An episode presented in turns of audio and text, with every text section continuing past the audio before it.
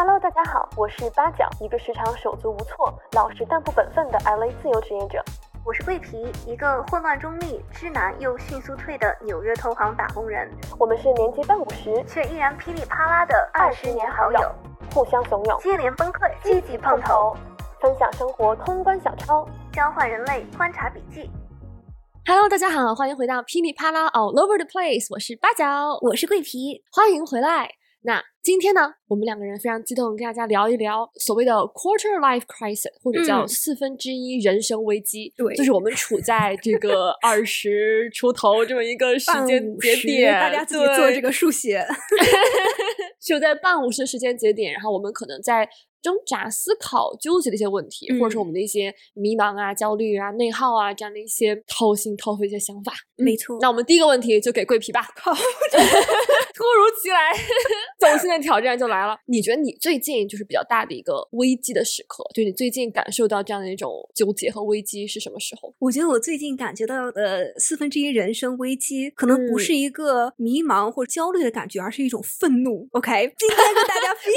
享我的所有的。对，主要原因是因为这个事情不是发生在我身上，是发生在我朋友的身上。然后我的朋友跟我讲了这个故事以后，我就觉得非常的气愤。我有位朋友是一个房产中介，然后他有一位大学的时候的一个闺蜜，她们就是很久没见了嘛，所以最近就是在城里就约咖啡一起小聚，又是一个闺蜜小聚的一个经典场景。OK，她的这个闺蜜呢，目前是在某一家 NGO 做一个撰稿人，就是比如他们又去做了哪些活动啊，然后她就会写稿子，比如说把这个事情推广出去嘛。然后呢，喝咖啡喝着喝着，就他们不知道。为什么就谈到了阿兹海默症的这样一个话题？然后大家就开始说啊，其实阿兹海默症真的其实比我们想象的更常见啊，然后其实真的很恐怖啊，因为人就是他是就是个失智嘛，其实是一件很恐怖的一件事情。然后这一位在 NGO 做撰稿人的这一位女士，她就发表一个评论，她就说真的是这样。你像对我们这种创作者来说，失智是一件格外恐怖的一件事情，因为你像我们现在这样的工作，其实就需要有很多的创造力。然后我真的很难想象自己有一天就真。真的没有办法用脑子来工作了，然后我觉得阿兹海默症可能在我们这个行业真的是会有格外的一种恐惧，因为你如果不做这种创意性的工作，你真的很难想象自己突然间有一天没有办法正常使用自己的大脑会是怎样的一种体验。哦，然后就是这位房地产中介的这个姐妹，当时就这很不舒服呀，对呀，很别扭，就一言难尽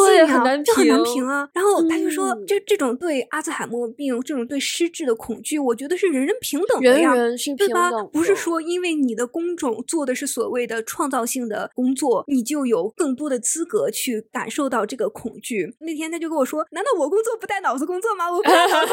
肯定要被老板批呀！”我觉得这也很真实啊，对吧？就你做什么工作都是要带脑子的呀，或者你甚至在搬砖，你也得想想，就是你怎么搬砖更实力，对吧？这个什么费力、省力、杠杆，我们这个初中时候也都学过呀。他就很难理解，就是为什么这个女生在跟他交流这么一件应该是常人都能。够共情的一件对失智的恐惧这件事情上，非要显示出自己这个工种的一种优越感，好像就感觉房地产中介工作没有那么创造性，是一个销售岗。然后平常不就跟客户就是聊天嘛，不就跟客户说话嘛？然后就这种工作工种之间的鄙视，这是一个非常创我的一件事情。我觉得我能理解，就是因为之前有部电影叫《Still Alice》，当时里面那个人物原型是基于一本小说。这个艾兹海默症的这个患者，他是一个哈佛语言学的教授，所以我觉得就。这个故事在他身上会格外的残忍。他作为一个研究语言学，然后一直仰赖自己归纳、组织语言的能力以及对语言的理解，然后逐渐发现自己一点点。这个自己很赖以骄傲和生存的能力，然后慢慢的失去，所以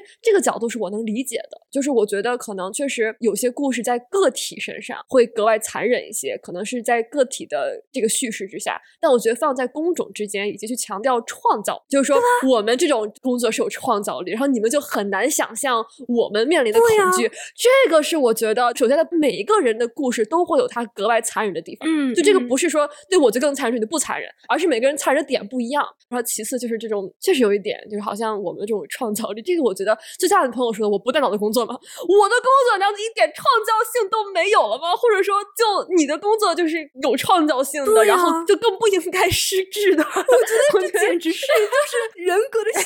阱。我觉得，因为我可能觉得这个人可能他本身没有这种意思，但是表达出来确实会让人心里非常的不舒服，或者说可能甚至于说隐藏一种价值。对呀，我觉得他就是一种隐藏的价值判断啊。就我刚才就你说。说的那个例子，他因为是语言学家，所以这个故事格外的动人。我很能理解啊。比如说，你听到一个运动员然后车祸，然后失去了双腿，我们也会觉得很可怜。我觉得这一层面我是能理解的。哦，对，而不是说我觉得这个例子非常好，而不是说哦，因为我是运动，所以我就格外害怕车祸。你很难想象，我作为一个运动员有多么的害怕截肢，是个人都害怕截肢的好吗？对呀，我就这个意思，我就觉得你的这个逻辑就不大对，就你的出发点是处于一种一定要把自己所从事的职业捧在一个很高的一个位置上，然后好像就是啊，因为我身居高位，我就格外有资格去恐惧。我觉得就鄙视链的话有两种方向，一种方向是属于社达式的，就是鄙视工作，比如说谁的工作更高薪，然后更体面、更高薪、更强，对，就是慕强，我强我就比你优越。那我觉得这种其实怎么说，大家已经非常能够一针见血的，就是识别这样辨别出来，没错。就而且你也很烦嘛，就本质很反感，因为你想很多人其实面临很多的失业问题，经济不稳定嘛。那么这种人在这个时候冲出来说我什么年薪千万，有一个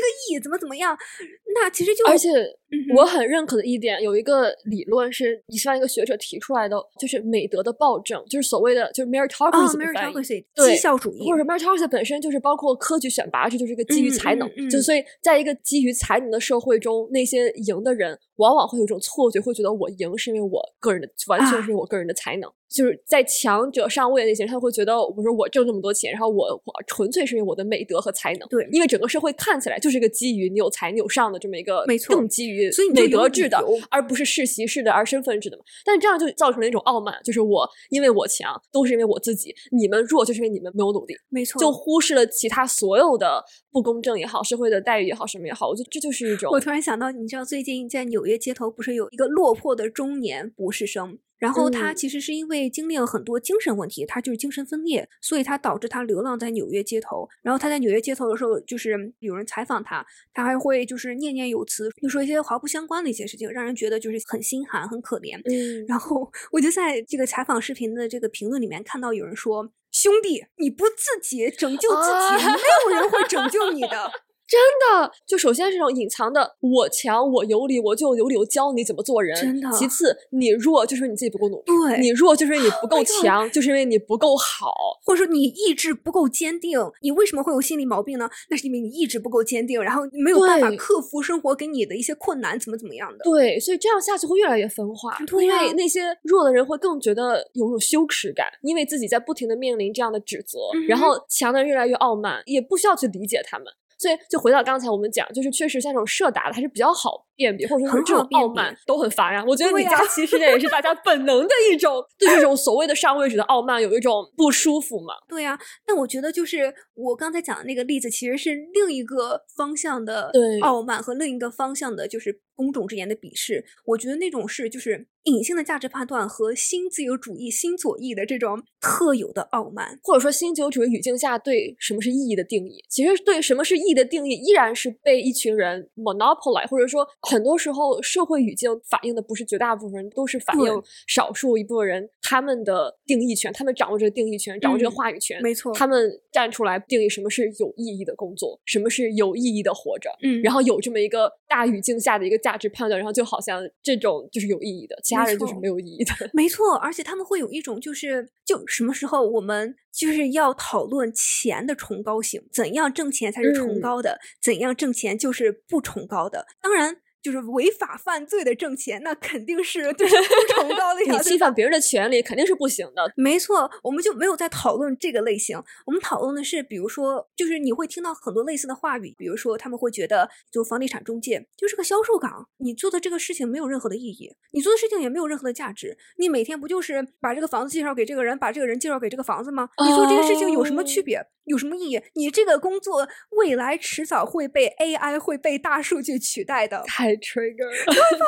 尤其像服务业，不是说是传统的，就是餐饮啊，或者是零售啊这样的服务业，而属于就是那种技术性的服务业，比如说。金融或者说是法律，甚至申请或怎么样的这种服务业，他们就会觉得你这工作没有什么价值的，因为你没有什么创造力，然后你也没有在就是真正的帮助具体的人，然后或者说是你做这个工作，其实你没有普罗万众的，就是提高人们的生活质量或者怎么怎么样的，那么你做的工作其实是没有意义的，你就是为了挣钱而做这个工作的。OK，为了挣钱做这个工作有什么不对的？有什么没有意义的呢？对啊，就挣钱就是我活着的，我为了活得更好，就是我个人的生活的意义。对啊。普通人为了让自己的生活更好，或者是为了让自己有一些社会经济安全感，去工作挣钱，有什么不对的呢？对啊，而且大家都是希望自己的生活过得更好，对啊，就是看不到别人的辛苦。在我看来，我就觉得像做房产经纪人也好，做销售岗也好，我觉得他们真的是非常非常辛苦，很累啊。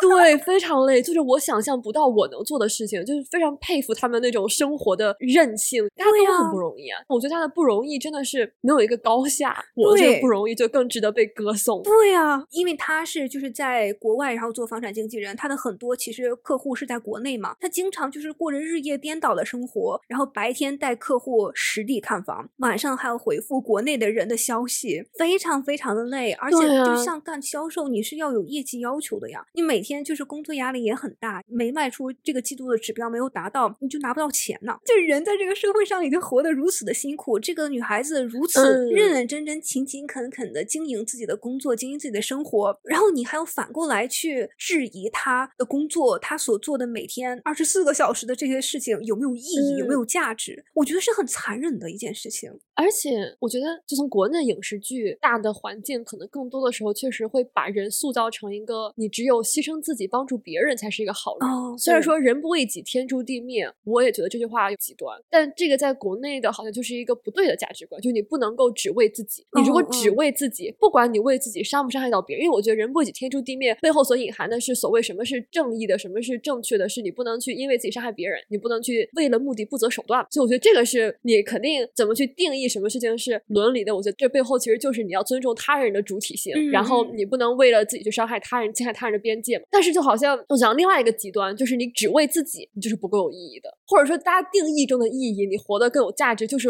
我父母要为了孩子奉献，我才是有意义的。你换到这个语境下就很好懂。对，父母一定要为孩子奉献，然后牺牲才是有意义的。然后最近我有看一个国内的电视剧叫《大江大河》，我非常非常喜欢看的一部国剧。原著的小说呢，虽然说肯定各有千秋嘛，但是原著里明显就是一个怎么讲，就是这个主角他也是为了自己的利益在奋斗，然后他也跟别人进行利益置换，然后他也会为自己打算了铺路。但电视剧中就是一个非常完全理想主义的角色，就是他就是一直没有为自己铺路过，不管我做这个事实的这个事业选择给我将来会带来什么后果，我可能个人的仕途要为此付出非常大的牺牲，但我都去做那个道义上更正确的事情。我可以放弃自己的前途，然后我去赌，我为了做那个更正确的事情。我觉得理想主义没有错，我觉得很多时候社会需要更多理想主义。我觉得很多时候这种纯粹的理想主义，它会给人有号召的力量，但是到了一定极端，就变成了一种道德的绑架和我觉得就是道德绑架和价值的一些鄙视。对啊，你就这么做了，你才是一个好人，你才是做最有意义的事情。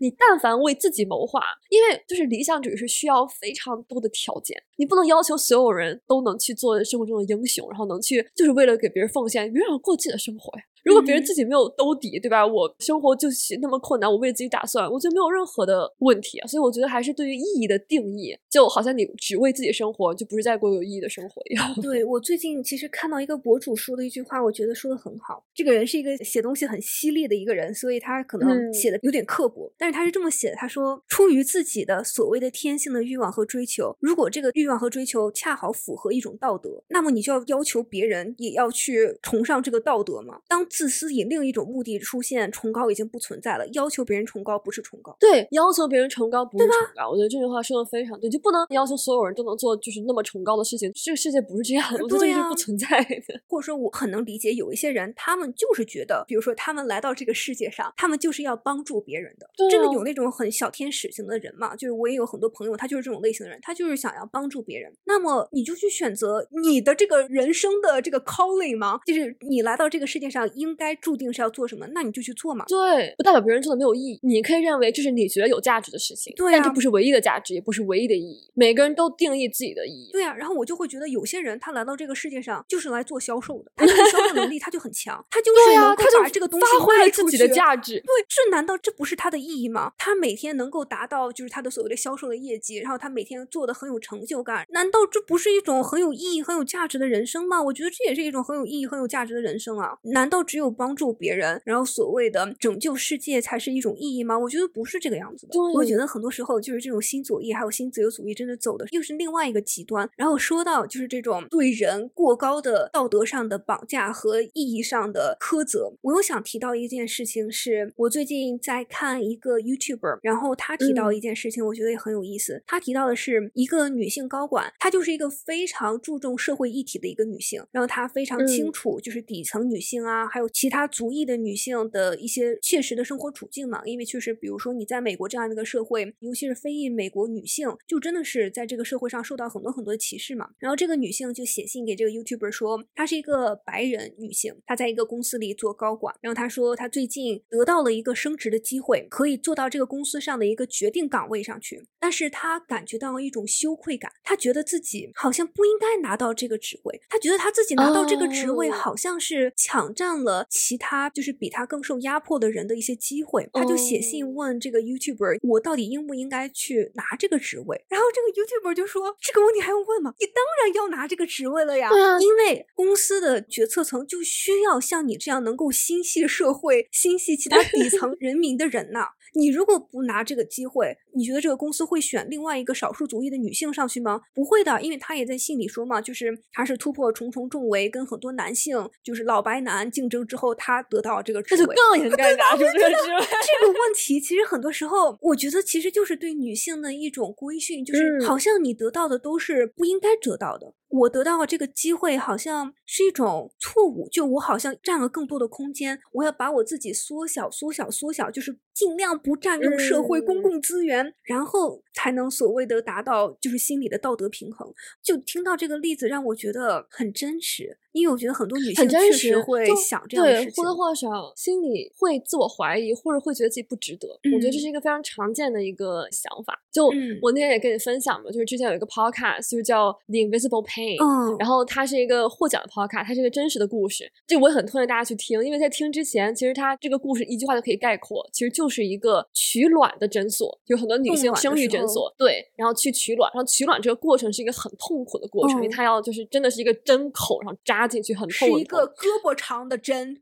扎进去，同志们。对对，然后你是要打麻醉的嘛？然后就是一个护士，她因为自己有止痛药上瘾，然后把 fentanyl 这个止痛药换成了生理盐水。然后这个故事很好概括，但真的你听之前就想象不到，这背后真实的一个一个女性患者，在经历了如此大的剧痛、完全没有麻醉的情况之下，这么多人都同时怀疑自己，觉得是不是我忍痛能力不够？真的，我觉得哇，太对这个事情，他是不是真的有问题？每个人回忆起来都觉得是。是钻心刻骨的疼痛，但没有一个人觉得这个事情是别人的问题，是这个诊所的问题。然后这个事情直到很久以后才被发现，然后才被定罪。这么多女性同时的自我怀疑，我觉得真的是太点。我觉得就是这种自我怀疑在女性身上，尤其是像我们现在是进入职场一段时间了嘛，我觉得是有很明显的感觉的。因为我现在是在投行工作，就金融业是一个男女比例非常非常不平衡的一个地方嘛。举个很典型的例子，我们这个组十五个人，有三个女生。哦。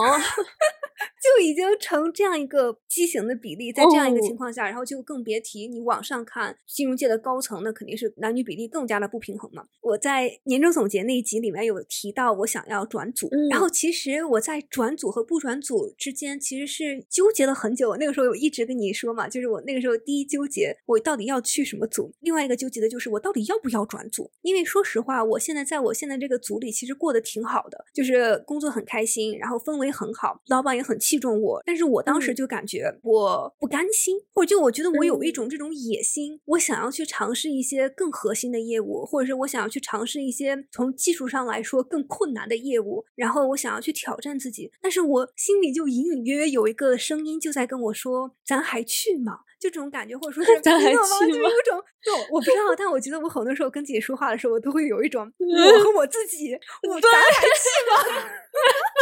咱要不然算了吧，或者说咱在这儿也挺好的，就是这样一种感觉。然后我当时真的是反复的推敲思索，然后后来就是让我突然间顿悟的一个点，就是我把自己想象成了一个白男，然后我想，我如果以我现在的条件，我是一个美国白男，我会做这样现在的犹豫吗？我觉得我一秒钟都不会犹豫，我立刻就会想要跟我的老板提转组，然后我就突然间我就懂了，我就觉得。虽然说我当时的一些很多的顾虑是非常切实的一些顾虑，是真实的，比如说转到。更核心或者是更困难的一个组，你肯定会工作时长更长啊，或者说是要重新适应一个组啊，然后要见新同事啊，然后对我这种就是我很需要就是跟人能不能合得来的那种人，我会觉得可能会有风险，会有真实的风险，对吧？所以我觉得这些顾虑虽然也是真实的，但是男性的野心从小是被鼓励的，或者说从来不会被怀疑，或者说被想要去控制。所以虽然他们也会面临真实的顾虑，但他们不会说怀疑我值不值得，应不应该，或者说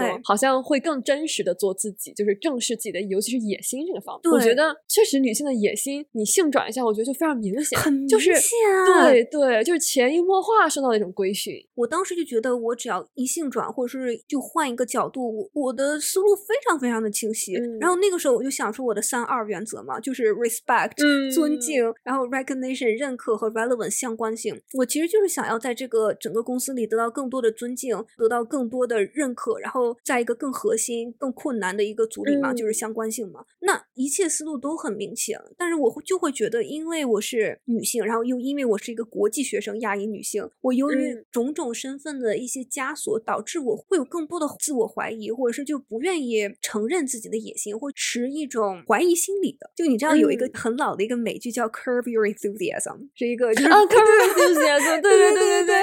我觉得怎么翻译来着我忘了。然后我们查到这个名字是叫消消气，OK，或者说是叫抑制热情。嗯，有时候我会觉得女性可能在从小到大会被教育，就是要 curb your ambition，就是要抑制你的野心。我那天跟你说嘛，就是我觉得我从小到大的成长经历就是你一定要优秀，学习要好，但是你到一定高度以后，你就要谦虚，你就要开始内敛，就不要暴露自己的锋芒。对对，不要暴露自己的锋芒，包括觉得哇，你女强人，我觉得现实。生活中，因为女性的性格强势，她一定在这样男权社会中肯定会受到一些阻碍、一些偏见和什么。我觉得这个是真实存在的困难。包括你像我妈妈，其实是个传统意义上比较女强人的人。然后她在反思自己的婚姻不幸的时候，其实很多时候不是她的原因，她都会觉得是不是我性格太强势了。我觉得女性很经常会反思说，是不是我性格太强势，就好像不是男方的错，男方他为什么没有办法和你的强势共存呢？或者他为什么没有办法来尊敬，能够来欣赏你性？性格中的一些很有主见的一些点，对啊，而反而是女性会觉得啊，是因为我太强势了。真的，就直到我现在，我那天不跟你说吗？就是我妈妈到现在就会看着我说，嗯，我闺女啥都好，就是性格能够更温柔一点就好。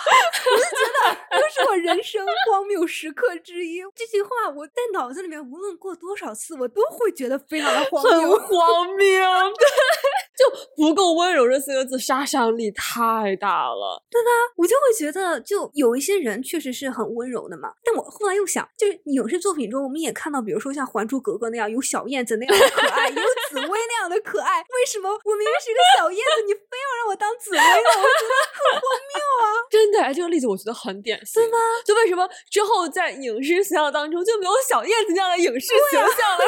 而且我还想提一个点，就是你刚才提到的那个所谓的钱的崇高性，我觉得就好像真的是隐性的价值判断，就是你只是想要挣钱，或者说就别人会觉得你肤浅，我就是想要出名挣钱，我就要这种肤浅的东西，别人就会觉得你就过得太俗太肤浅，就会觉得这个是不够有价值，不够，我觉得不够有价值和不够有意义，突然间 trigger 到了我。然后我觉得目前大家对于比如说挣钱会稍微好一点，因为现在很多女性都站出来说我就是搞钱。要搞钱女孩对，而且我觉得因为经济形势也不好嘛，大家都都很认可呀。我要搞钱这个事情没有任何的不崇高，但我觉得可能对于名利或者说就是这种就是对于所谓的肤浅的东西，嗯，我为什么会想到这个？真的是因为我们俩的真实经历，就是我们俩在录年终总结那期的时候，我们来讲一讲。然后我们俩在录年终总结那期的时候提到最拿不准的一集，然后当时桂皮就说他是 MBTI 那集比较拿不准，然后是因为 MBTI 那一集听众少，就简单一言以概括，就大家去听那集自己就知道了。然后呢，桂皮说拿不准是因为觉得听众比较少，然后当时呢，我就真的是下意识的找补了一句，我说一个是因为你可能比较结果导向，想要听众，然后另外一个就是也希望能够什么样内容是能够给大家带来价值的吧，我就开始上价值。然后从我角度来讲，就像我之后也跟你说嘛，就是我真的就是别人听是因为别人觉得有价值，在我这里是合一的。但是我后来自己也反思，就真的可能就是下意识的会觉得说，我只是因为想要收听，我就是因为想要收听而做这个事情，我也不在乎给别人带来不带来什么价值，我就是因为想要收听，这是本身也没有什么不对的。我觉得我当时就真的是下意识想要找补这么一句，其实也很没有必要。然后桂皮话就跟我说，嗯，我觉得，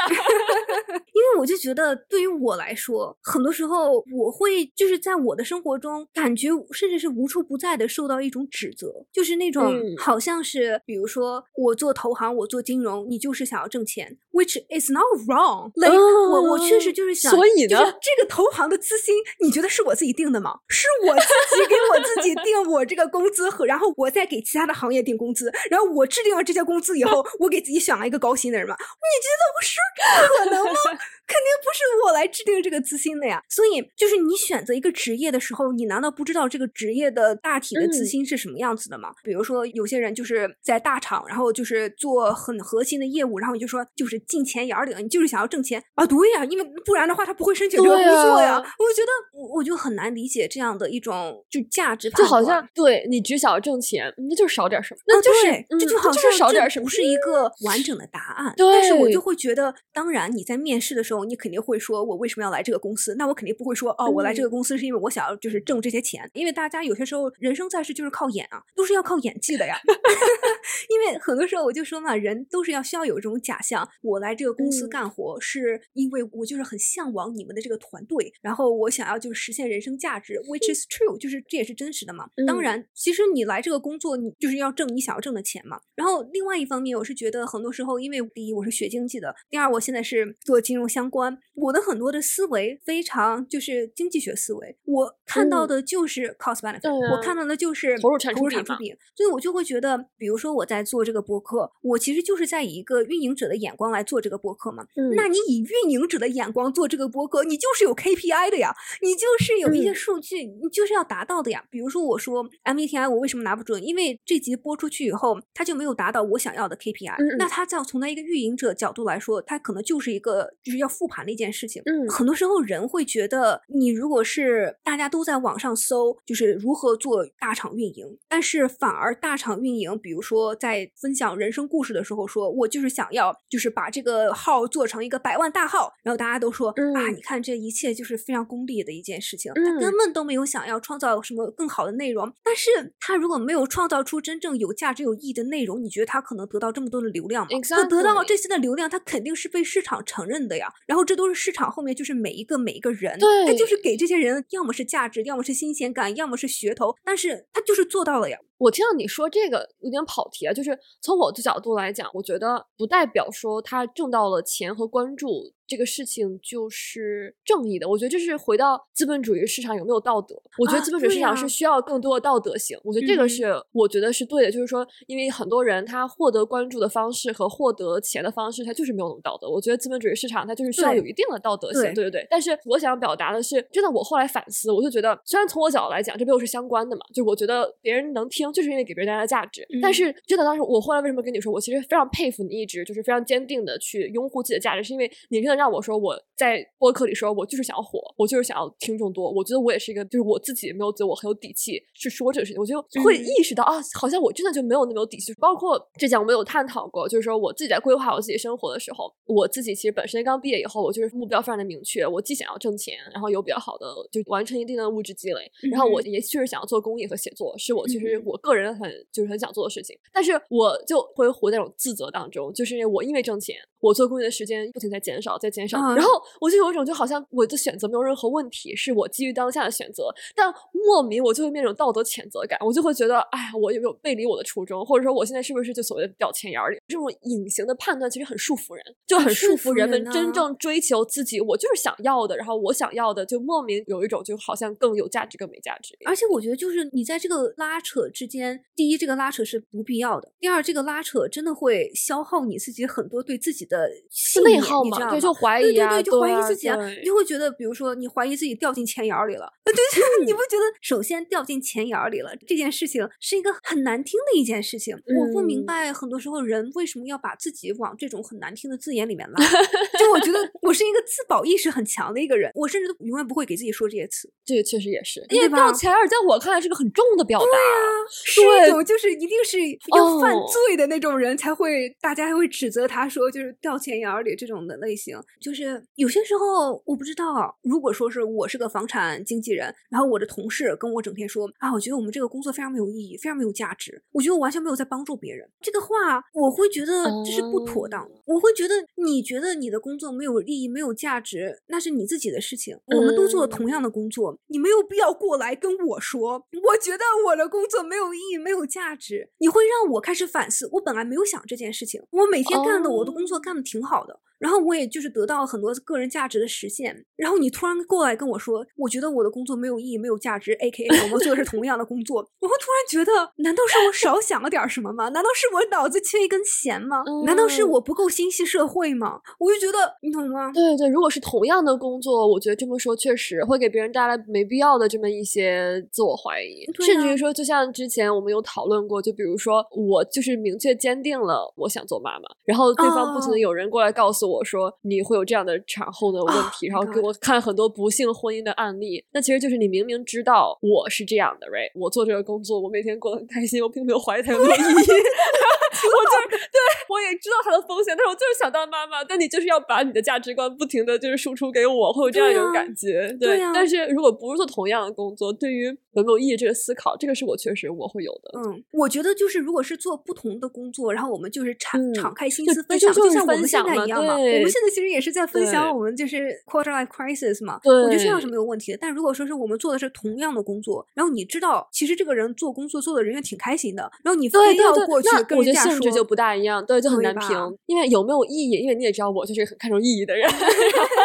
我就是一个非常看重价值和意义的人，所以这个确实是我会思考的问题。我现在做这个工作，有时候会恍惚，我有时候会觉得挣多少钱是够呢？因为我像我的一部分精力是真的能用在帮助真的需要帮助的人。就我现在帮的很多学生，无可厚非，我付出了很多的劳动，我获得相应的回报。但我有的时候会觉得，真的会有有更多他们负担不起，然后他们从普世意义上来讲更值得被帮助。我之前就 volunteer 了一个我们学校校友办的一个给一代大学生。免费服务文书的工作嘛，但是我就没有时间。当时等自己忙起来之后，我就发现我没有时间去付出同等多的这个精力，然后去帮那些我觉得可能。所以我做这个工作，可能是会觉得啊，我真的就在给有钱人服务。但是他们有多么需要吗？我就会思考这背后，我会觉得他们哪怕不上一个很好大学，他们依然可以过得很好，因为他们的家境都底。但有很多人真的是要靠这个可能改变命运。然后我确实是会陷入这种怀疑，我会觉得想要做更有意义的事情，会有恍惚的时候。我觉得我是能理解的，但是我觉得是清晰的认识到你从这个工作中想要获得什么。所以我觉得，就我这么想没有任何问题。但是因为这样的想法，会给我一种我拿钱拿的不心安理得，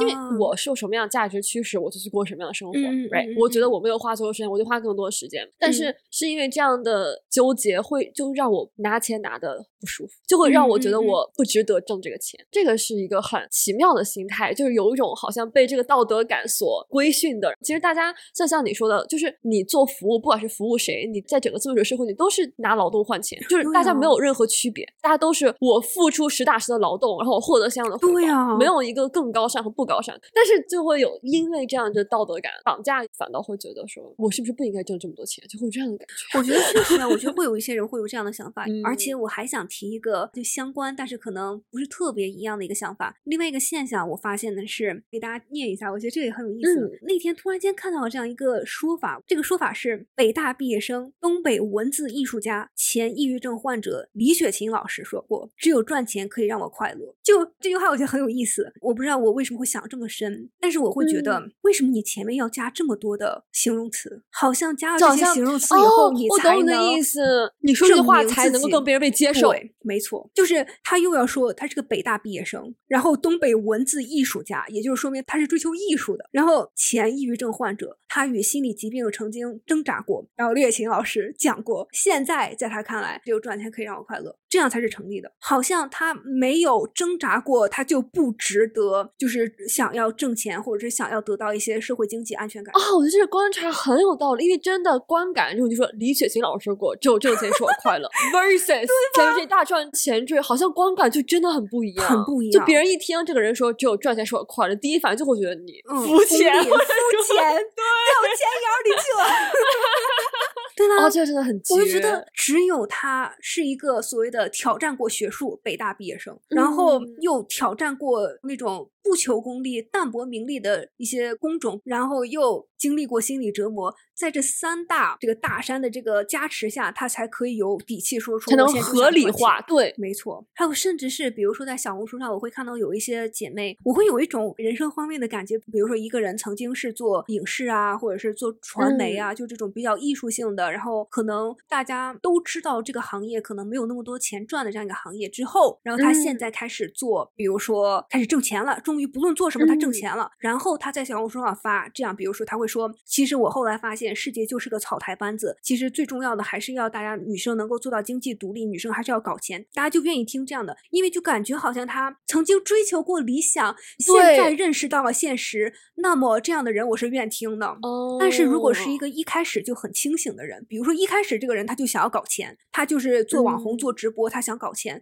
然后他现在说，其实女生还是要就是经济独立啊，然后开始要搞钱。大家就会觉得你没有追求，你就是想挣钱，好像就会更容易赢得批评，真的很真实，很真实。对，所以我觉得对钱这个东西本身，一个是背后隐含的价值判断，对，或多或少真的都受这个影响。然后或者说潜意识里，你就会有那么一些瞬刻，就觉得很不舒服。再背后一个，就我觉得就是作为女性嘛，可能就会觉得你要钱，或者说对钱的追求、对名利的追求，你的野心，我觉得这背后还是蛮多蛮多层的。就好像你要钱，就不大适合是女性要做的。事情还有一个我觉得很炸裂的一件是，就是我当时跳槽的时候，然后我不在一直在搜，就是怎样 negotiate，就怎样谈条件嘛，就谈你的薪资呀，谈你的这个升职什么乱七八糟的。然后我当时看到一个研究，我觉得很有意思。那个研究是说，当女性在谈判你的这个薪资的时候，你不要强调你为什么值得这个薪资，而是你要强调我是代表着我的家庭，我是在为我的丈夫、为我的小孩、为我的一只狗。为我的父母，为我的姐妹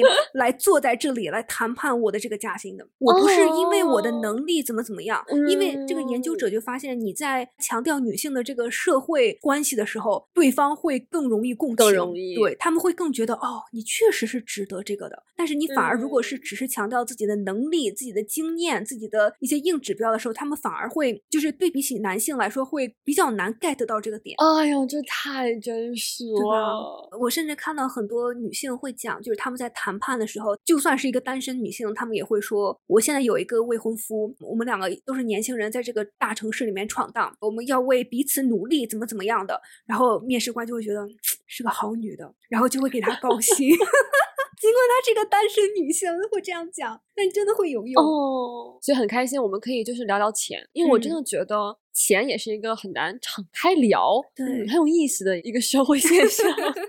是的，那你呢？你最近有什么就是 quarter life crisis 吗？绕什么大学？这个问题还是回到我身上。就我个人而言，我这个年龄阶段比较挣扎的事情，还是怎么处理好个人跟工作的关系，或者是工作个人和工作的关系。OK，elaborate 细讲一下，或者说就是工作跟生活的边界嘛。你比如说，你学生时代的时候，没有人要求你分清学习和生活的边界。要终生学习，一直学习就能一直年轻。对啊，然后学习就是一直放在心上的事情，对 对吧？你哪怕出去游玩，也会记得我什么作业没有做完，然后我可能然后回家还要再写游园的日记。对啊，所以其实我这个学生心态到工作的一个转变，到了工作上我也是一个就没有办法完全静下心来放松，我也会觉得我无时不刻都在想着我的工作，就和我学生的时候没有什么差别。而且再一个，比如说你学生时代的时候，你就会老觉得放松是有一定负罪感，或者说对你为什么这个放松的时间你没有在学习？对，没有在干别的。然后再加上我妈妈，她其实是一个她对时间利用，她自己本身是一个她时间都花在刀刃上的一个人。她有个很神奇的现象，就是她都会觉得她自己休息好像是不应该的，因为你知道，就是我们有一次她打电话的时候，我妈妈最近在看《Young Sheldon》，她在看《小希尔顿》。真的。对，太可爱了。然后他也觉得很好看。然后那次我们突然聊，他是这么跟我说的：“他说，哎呀，我最近在那个看那个小希尔顿在看电视。嗯，一般人不就停到这儿了？嗯，但他会觉得他要解释一下，为什么我的时间花在看电视上。”然后他就会说：“哦，哎呀，最近实在是压力太大了，想着怎么能放松一下，就看看电视。然后加上小希尔顿还有一定的教育意义，然后觉得看也挺好。他在跟我解释他为什么休息，他在跟我解释他为什么在看电视。哦，我妈妈虽然从小对我没有说那种严加管束你的时间花，但是真的他自己以身作则，给我带来很大的压力。对呀，对呀，我觉得这样压力山大了。对，然后所以我从小就是一个思考这个时间他花在这有没有意义的人。”我的所有的时间，这个时间应该怎么更有意义？我这个时间花在这有没有意义？我就是个对意义很很追求的人，然后所以就导致我所有快乐的时候，我都觉得我值不值得，我配不配 在这里快乐？然后其实是一个很容易反噬的心态，就是你人都要放松的，就是你当你放松的时候，累积着累积，你就会身心比较疲惫嘛，你就会觉得你没有得到很好的休息，你的骨子里就是累，然后。就是没有很好这样去工作，但你放松，你又觉得压力很大，所以我觉得也不是一个对你的生产效率 所最佳的一个状态呀，导致我的生活和工作就是两者就比较难分开。一个是我会一直有这个压力，另一个就是好像放松的时候没有办法好好的放松，然后就有一个恶性循环。所以我一直很好奇别人怎么处理自己的工作生活。我觉得这个东西我真的其实很难想象你的生活，因为我在这个 压力啊，还有焦虑啊这样的一些情绪下，我。是一个非常非常讲科学的一个人，我就是那种觉得，OK，你现在压力大，那你就是要去放松。我不知道你怎么样，但是我是那种压力大，我是会有躯体化症状的那种人。压力大，我就皮肤不好。我这么一个在意面子的女的，愿意让自己皮肤不好吗？而且是我是敏感皮肤，所以我压力一大，我的皮肤会起红疹或什么的，很难受啊。我压力大，那就要去泡澡啊，要去舒缓身心啊，然后要去休息啊，然后要去比如说就是刷那些很无脑的抖音，然后让所以我觉得你就是一个有一个比较及时的反馈。我压力大，然后就反应很及时，然后我就马上处理掉它。我觉得我也有很严重的躯体化症。对呀，我前一阵子我都因为焦虑，然后一直肠胃炎，然后对，我觉得很明显的就是躯体化的症状。但是我可能就觉得，就我不是一个及时反馈机制，就是我马上当下压力大我就去休息。但是你不觉得身体很难受吗？很难受啊！然后我有没有办法 停止工作？我是觉得你的这个对身体的自保这个系统就不是特别的强。对，我就不是一个以我的身体为重。对，我的身体给我的信号，我就马上不顾一切先保护自己的身体。我觉得你是。那种大脑战胜身体的人，就是永远是那个大脑是控制一切的。对对，然后我反倒会觉得，那我更应该赶紧把工作做完。我就更觉得我要值得休息，就好像只有我身体不好，不值得让我去休息。我应该赶紧把我的工作处理完，然后我才能更值得去休息。大家，这就是一个典型的反例哦。对，就是一个其实是挺恶性循环。对我而言，就是一个适应的过程。嗯，就是。我知道我有这个追求，然后慢慢的，我也是在社会实践当中去搞清楚它的边界和底线，就是一个适应的过程。对，你在社会适应的时候，你就会发现我没有时间去把事情做到完美主义，就必须要去调整。这就是我做到最好了。对啊，这就是我做到最好，尽力最好吗？所以我觉得我可能需要更清晰思考的问题，再有一个就是我以后想要怎么规划我的生活，就是我现在做的事情是不是我长远想要追求的。然后我未来长线生活规划了吗？对我个人的例子比较特殊，是因为我本科学的专业是我学了之后，我才明确的感受到，嗯，这个不是我感兴趣的。像我个人的例子是一个试错的经历。我小时候感受到的更多的是父母的合理的担忧，跟我追求个人自由的权利。就你比如说，我小时候最想做的第一个行业是纪录片导演。然后我觉得我跟你一样是在大学之前，我也没有迷茫过。我热爱的事情非常的明确，国际关系相关的话题。然后我记得当时特别清楚，就当时 ISIS 那个事情是我高三的时候出的。当时我就是纯属因为特别好奇，我自己去做研究，然后自己去写。我那种热爱事情比较明显。然后我第一个想做就纪录片导演。然后我妈妈就是完完全就是完全没有余地，不行，就是一个完全没有余地的不行。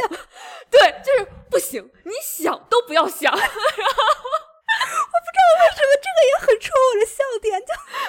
这背后我觉得是有合理的担忧，因为他觉得就是在娱乐圈嘛，可能确实也比较身不由己的一个行业，会有一些乱象，然后他就会觉得不行，只要沾一点这个风险就不行。但是你如果做那种独立纪录片导演，在我看来就是总是有路的嘛，就是对吧？都取决于我想做一个什么样的纪录片导演嘛。我可以选择过我想过的生活，我没有必要非要因为这个行业然后就近墨者黑了嘛。然后我第二个。第二个排行榜上第二职业是做室内设计师。哦，对，然后我妈，你可以猜到，我妈跟我说不行，你想都不要想。我就爱你妈这种斩钉截铁的态度。对。我就好不容易挑两个两个行业都不在他画的那个圈儿里，哎，这个是为什么？就是因为纯粹是艺术的原因。艺术，而且他觉得我没有绘画基础啊。在我看来是热爱更重要，对就热爱比我的背景更重要。我因为热爱我才会去学嘛。然后就觉得虽然你小时候对吧画的还行，但你没有认真学过。然后就觉得而且是学艺术，而且有风险，而且你还要跟很多包工头打交道。然后妈妈是一个，她因为自己做生意，我一直搬家，种种经历，她。觉得装修是一个非常麻烦的事。装修过非常多次，我同意，对吧？所以这个是，我觉得他的担心是合理的。嗯，因为我想做的，对，因为我想做的行业，他就比如我我，比如说我我排行榜第三个想的战地记者嘛，这都不用跟我妈说，我身边朋友们 都已经。这我都没敢跟我妈妈说过，包括我那时候高中的时候，执意要在地震还有余震的时候去做志愿者，我妈妈也是就觉得她担忧是合理的呀。她看着自己的女儿一意孤行，当时我真是在机场就是甩开我妈，我就上了飞机。嗯嗯，然后所以对我而言，更多的是我追求个人自由的限度在哪里。我真的小时候更多面临就是这样一种非常斩钉截铁的拒绝。我妈妈一直是那个，我就好像是我生活中的那个意见领袖，你懂吗？就 是我那个邪教头子，是我是我的意见领袖，所以。所以我的迷茫是发生在当时我大一、大二选课太放飞了呀！我大一、大二选的什么什么建筑、艺术、哲学、宗教、人类学、考古学的，那个跳舞的、跳舞的、舞蹈赏析啊。然后我大胆探索，我学计算机，然后学了统计，就是我是很广的。然后真的是非常放飞自我，就导致我对某一个领域的认识是不足的。我当时都不知道发展经济学可以是考虑的方向。然后，并且我当时依然觉得国际关系、跨学科的，然后呃社会意向的，就是和真人生活相关的，而不是我可能从那个时候，我就对数据没有那么的。敏感，我喜欢经济，但是我更多的是好奇，就是真实社会的复杂性，你怎么用一个 model 去体现它，就尽可能的 capture 那个，而不是数据怎么证因果关系。哦，所以你的核心还是就是在人和社会里面，对对，偏人和社会的，而不是偏经济计量学。但当我真正要定专业的时候，嗯，就突然我觉得现实的压力就涌上，突然我就没有对呀，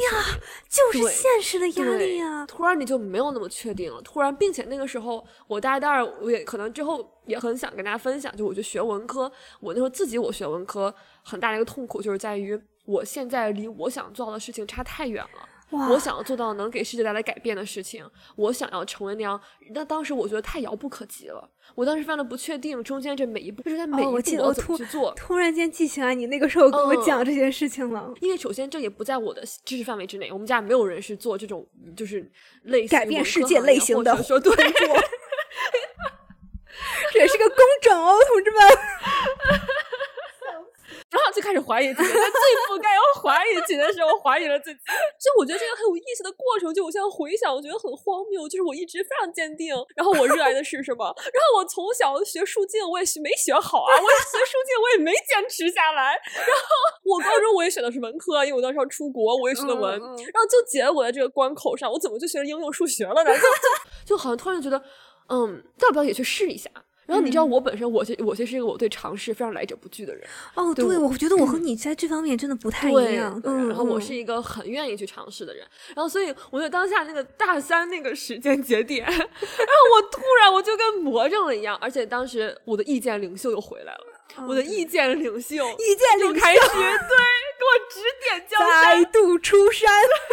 因为大一、大二选课都是我自己嘛，然后在那这样定专业的时候，我的意见领袖出来说：“你看，你以后哪怕想学国际相关，你可能对经济会更实用、更感兴趣。对，那你要学这个的话，你之后经济也更有出路。我也觉得有道理，就是这样的博。就后来不管是在深造也好，怎么样也好，好像这条路会更明确一些。那你看，我们就学数学和经济吧。然后我也觉得也挺好的。”命运的齿轮就在这个时候动了，哦，所以真的是这个在当下那个关键的档口，我怀疑了自己。嗯嗯，在那个关键的档口，我顺从了。可能更稳定的、更容易的，而且我觉得我们在偏科那些提到过，就是因为小的时候我是一个不偏科的学生，就我各科成绩都很好，所以我就觉得我在中国高中数学考得好，给了我一种错觉，就好像我可以学数学一样。就是说我数学考得好和我可以去学应用数学作为专业，这背后意味着什么？然后再加上那个时候就转专业，其实是风险很大的事情，因为你所有专业课呢两年之内都学完，然后我那个时候专业课差很多，就导致我没有办法按这个正常的顺序去学，就整个我的经历就比较的曲折。但是我想讲，就是当时我就意识到。完了，我选的这个方向不是我想从事职业的方向，就好像我的生活又有了无限的可能，因为除了这个，其他都可以，因为其他的我的认知都是一样的。对，因为我对其他行业的认知是 equally less，都是一个很少的状态，所以我去做历史、写作、心理、教育，好像都可以，因为这些课吧，大学我都上过。你说专业多深吗？都不深。所以当时就有一种好像其他的可能性非常多，然后我选的这个可能性选错了。所以就我完全不知道该选什么，太 扎心了。然后我目前的工作是非常结合我的能力和热情，然后我也确实在我目前的工作上获得了非常多的个人方面能力的提升。然后这是一个权宜之计，还是要一直从事这个工作。对啊，我当然希望我的工作就是可以持续成为我的一个 side project，就可以一直是我的一个副业。那我的主业是什么呢？我觉得我那时候大学刚毕业，就像我刚才讲，我在刚毕业的时候，我就明确的知道我想要更多的写作，做更多的公益，但是也没有一个具体的。那我。除了这个之外，我想干什么？然后我想要把写作当成一个多么重要的事情，因为我知道写作是很风险很大的事情，就导致我在这个阶段其实对我的人生规划依然是一个在探索，而且再加上本来我其实就不是一个非常循规蹈矩，或者说我就本来就是一个很开放尝试的人，就让我觉得我三五年之后换一个新的领域，我觉得我也是接受的，我就觉得没有任何的问题，我也很愿意去尝试，所以我现在就很难有一个五年计划。但是你像我这种 J 人，我就会觉得那是你做五年计划的方式不对。因为你像当我在谈起五年计划的时候，其实我也不知道就是我未来职业怎么发展嘛。因为我觉得对我来说，我有一个感觉，就刚才听你就讲怎么选专业啊，然后你在大一、大二做的那些各种各样的尝试，我其实，在刚上大学的时候，对于我的专业也是非常迷茫的。然后我们学校是那种 open curriculum，就是你可以随便选课，然后到大二下学期才一定要确定一下专业了嘛。但是我当时就是我的这个思维方式，我在大一经历了第一学期，然后我选的课是我选了经济、国际关系、心理学，然后选了一门就是。大一的写作课嘛，算是一个相对保守的一个尝试。但是就算是这样的试错，在我看来，我已经深刻的感觉到了一种，我觉得 open curriculum 就是 bullshit。因为我觉得，就是像我这种计划性很强的人，目标性很强的人，而且我是一个就是尝试这个事情，在我看来就是没有必要的。就很多事情，比如说，我觉得我们俩不一样之处，就比如说，你会去选择去上人类学啊，去上什么的。在我看来，我就会觉得这些尝试，我在网上上个网课看看是什么样的就足够了，我不会想要去。你比较在乎机会成本，或者说对吧？投入产出。没错，我就是这样的一个人。OK，但是我真的会很明显的感觉到 open curriculum 有点 bullshit 的感觉，是因为就是我们两个也经常讨论，我也经常给你表达这样一个观点，就是我很羡慕那种目标非常清晰，然后擅长的。东西非常明确的人，我觉得他们真的是 have it easy，就是很多事情简单很多。对啊，比如说，就是我有一个身边一个同学，他是学 neuroscience，是学神经科学的。他踏进那个学校的第一天之前。就已经上完了所有的就是所需要的 AP 课程什么的，所以他就是当他迈进那个校园以后，他就相当于已经在比别人要就是快两阶。哎呀，我真的很羡慕这种人，就是非常明确自己想做什么。但是我再凡尔赛一下，这个人因为他非常明确自己想要学什么。所以他也能非常明确知道自己学哪些课是纯粹是为了兴趣学，他就想要去学神经科学，他就想要去读博，然后他就会平常会去学芭蕾舞、学天文，然后去学心理，那纯粹这些都是为了兴趣。他非常清晰自己的目标，但他又在尝试自己的兴趣，还能探索，对吧？我就会觉得这是一种很难得的一种心流的感觉，就是你非常清晰，而且又过得很快乐。这种就真的是天选之子啊，天选之人呢。所以就。就是在这样的对比下，你就会发现，所谓的 open curriculum，就是因为我们在国内高中的时候，其实没有这种尝试的机会，所以我们要在大一的时候、大二的时候，甚至要花大一大二的时间来做这些尝试，才能勉强选出自己想要追求的方向嘛，对吧？对呀，我觉得投入产出比这个非常明显的是，当我思考在读硕士这个问题的时候，就是因为在硕士你在美国其实就是上课居多，所以我就会有种觉得说，那我其实学习不见得我非要交学费，然后再。哦，我懂你意思了。OK OK，嗯，就是我想要去更多的了解，然后去学习，并且我要选一个方向去学，因为硕士选课就是纯专业课了嘛。那选这个专业，对，选这个专业，我也面临一个投资产出比的问题，就是我要大概选什么样的方向。所以对我而言，一个是做五年计划，确实一方面我明确的知道我对创作感兴趣，我想要继续写，但是我又知道我需要一个主业。并且我在写作上以什么方式去精进？因为不是所有的学生都需要去读 MFA，很多作家没有读过 MFA，就是 MFA 就是美国这边的硕士创意写作项目。就我可能想要的一些技能的锻炼，然后我自己有很多方式可以去达到。然后现在这个信息化的时代。然后我要交学费，然后要去走这么一遭，我现在反倒会格外的在乎这个。我觉得这是我大学的时候没有特别思考过投入产出比。我这个时间我是用来上这个课，我就干不了别的。我是不是这个时间更最好的利用？反倒是挣钱了以后，因为你所有的时间它都不是在给你带来效益，而是在花钱呀。就非常实在的说，那个时候高中、大学也被保护的很好啊，所以其实自己没有那么切实的。然后现在就会觉得，嗯，我要自己来支付自己之后的学业费用，那就会更在意投入产出比的问题。再一个比较难做计划，是因为我现在的行业也是我阴差阳错做了这个事情。我当时丝毫没有在我的规划里。我现在挣钱的主业是这个，而再加上我觉得是因为我是一个比较选择困难的人。你不享受做选择的过程？对，我不享受做选择的过程。做选择对我来说是一个很折磨的过程，因为我就会永远觉得，万一有有没有更好的，我够不够了解，够不够坚定嘛？所以我做计划是，比如说我一定想要持续做的事情，我知道无论如何我都想要写，只不过什么形式，然后什么投入，然后什么时间，但是我很难以去给个具体的计划。我可能会比如说想要写一个长篇，可能会有这样的一个目标，但是很难说那其他的方面怎么去。我觉得就做五年计划，我的方式啊，虽然有点跑题，但是我的方式是，就是你想象你五年之后你想要过什么样的生活。啊，我觉得这个是你能想象出来比较具象的一个画面，是吗？嗯，因为就我真的比较难。对我来说，就是如果是你是那种喜欢想象东西的人的话，我觉得这可能是一个比较好的一个方法。就你想象你以后想要过什么样的生活，然后你就倒推嘛，然后你想要五年之后过什么样的生活，那么为了达到那样的一种生活方式，你现在要做哪些改变？我是这样的一个想法。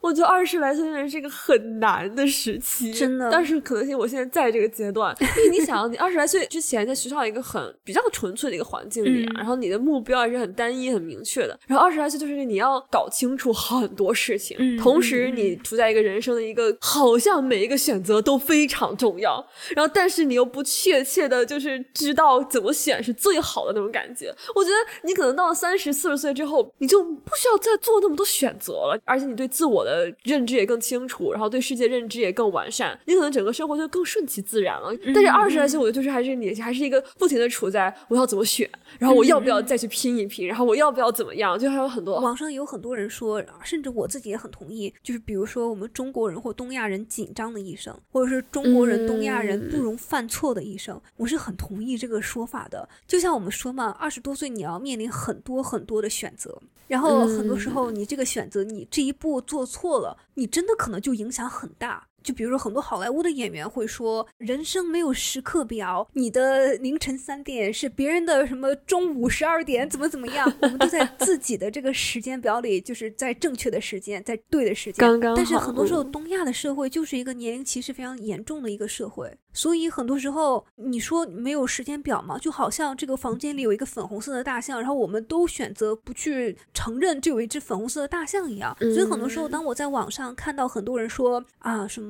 二十多岁你无限可能，你想做什么都去做吧，所以我觉得这个道理是对的。但是很多时候我会觉得你没有考虑到就是社会的现状，我会觉得很多时候这句话在不同的人听起来会有不同的感受。我觉得如果你真的是一个就是社会压力很大的人，那么你可能听到这样的话会觉得你完全不知道我在经历怎样的痛苦，在经历怎样的挣扎，在经历怎样的就是非常现实的一些考验。所以我也不知道，我就觉得我的人生有无限选择，但好像正确的选择就只有那么几条，而且正确的选择还要在就是关键点，就比如说啊，等着等着啊啊，OK，然后这个时候选对了，然后你才可以进入，就是正确的跑道一样。如果你选错，那就可能哦，再等五年，然后才能继续选这个选项。我觉得就是可能就是确实试错成本特别的大。可能就像你说的，这背后不管是职场这种年龄歧视也好，然后包括可能面临的生育压力、生育困境，可能种种的会导致可能确实试错成本很大。再加上我觉得，坦白来讲，如果你想要有后代的话，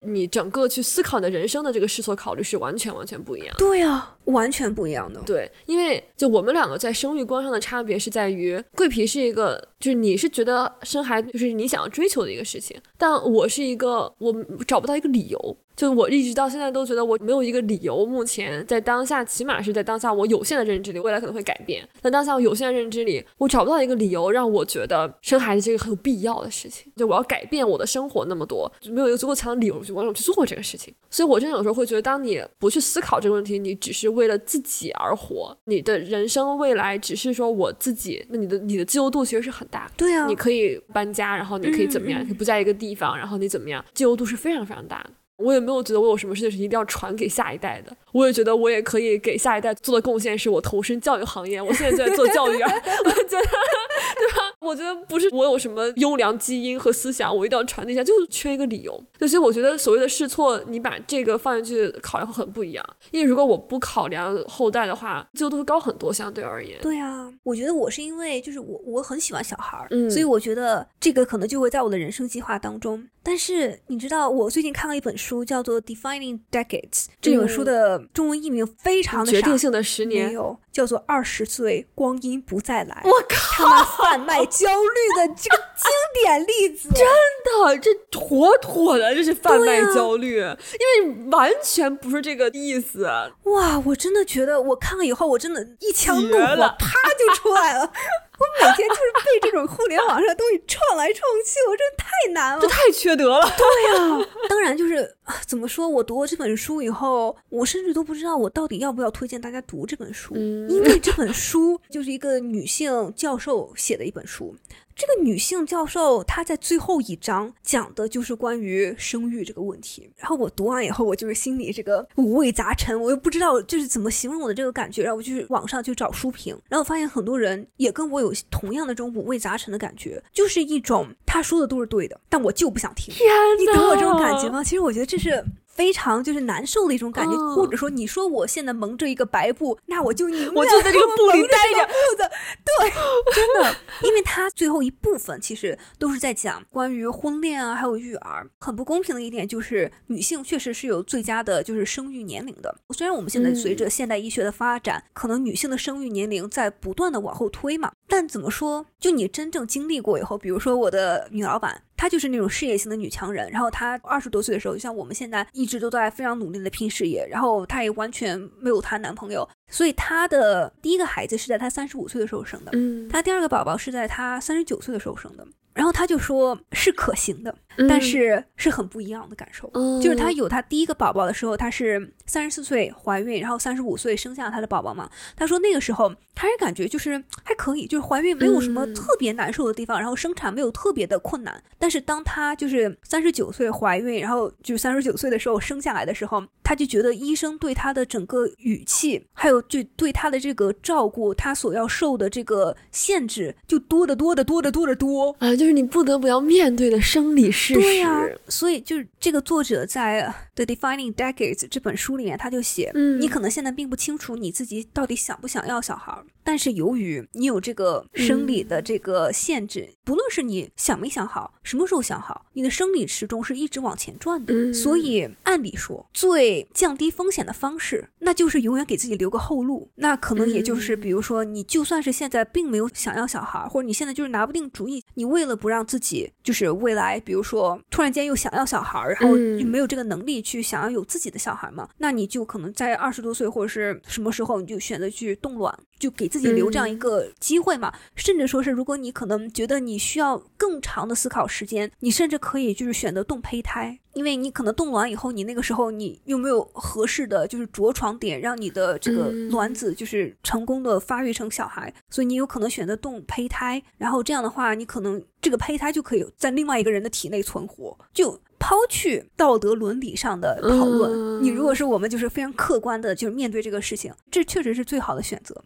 但是你就会觉得我不想要面对这个现实，就我不想要知道，因为我是女性，然后因为我有可能想要小孩，那么我现在就需要改变我人生的所有轨迹。然后因为我会觉得男性可能真的就没有这方面的这个压力，他们可能现在就 you know 动个精子，然后就可以放飞了呀，因为他们也不需要就是真正的怀孕啊，所以他们就不需要考虑这些事情。所以我觉得这就是二十多岁的女性就是真正面临的一个问题。对，我觉得真的是女性，你要思考生育这个问题在我人生中占一个什么样的一个角色，我要为了她做什么样的改变，我要为了她给自己留什么样的后路，以及我要为了她去做什么方面的打算。对呀，真的是我现在就不太愿意面对。对呀，我就说嘛，就我一样的感觉，就是我读这本书，我觉得你说的都对，但你闭嘴吧，你闭嘴吧，你别说了，你快别说了。对，就我很理解当时老友记里面，我第一次真正的感受到这个是 Rachel。过三十岁生日的时候，然后 Rachel 就说太经典了，对，太扎心了。就他就真的很真诚的说，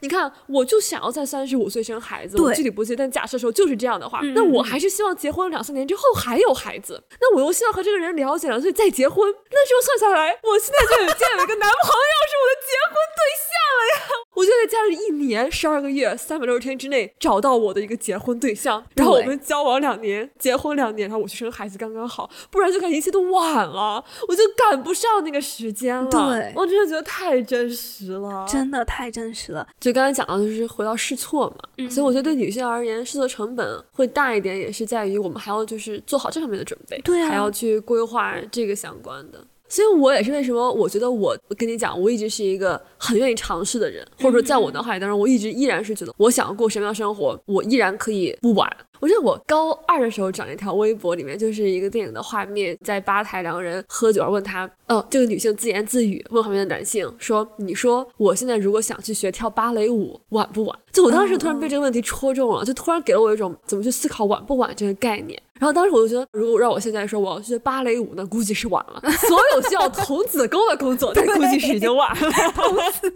对。但是我一直打心眼里觉得，我去做其他的工作是不晚。比如说，我什么时候还是想去做纪录片导演。当然，我现在已经觉得我不适合去做室内设计师了。我已经清晰的在我的人生列表里划掉了这一项。就我觉得对我而言，会有一个纠结，是我对稳定的追求和。我想要去体验各种各样的人生和生活。对呀，对，就是你更现实那一面和你更有幻想那一面。对呀，所以我觉得我一直以来觉得我还是有很大自由的，本质上是因为我从来没有把后代放在过我的考虑当中。但是你现在过的是相对稳定的生活，你能放弃吗？对，真的是，就你能不能够放弃当下稳定的生活？这两年就是打击到我的一个瞬间，就是我会有这样的想法，就是说我有没有找到一个我足够热爱的事情？就突然二十来岁，你会再去怀疑说，哎，我这一辈子就这么。过下去了，我觉得是因为我们两个一毕业就工作了，所以我们俩现在二十五岁嘛，我们二十二岁毕业，然后工作两三年，你就会突然间就开始想，你在跟我说一这辈子就要这么过下去了，right？对我以前听大人或者说电影里看到这样的桥段，我都会觉得很难以理解，因为就你没到那个时候，你真的不会这么想，对你想象不到。对，然后那天突然跟我说，你突然开始想，我的人生就这条轨迹，就这条单一的轨迹，就非常可预见就走下去了嘛。但对我而言，更多的是我有没有找到一个我足够热爱的，我现在生活是不是在退而求其次？一旦你有这种怀疑，就其实还挺扎心的。就是我刚才说的，就是如果是你是一个就是规避风险、热爱安逸、稳定的生活，就是你就接受自己是个平凡人的话，非常非常好，非常羡慕我很羡慕。但我们两个都是骨子里挺躁动不安的，对呀，都不是那种很能从安于现状当中获得快乐的人。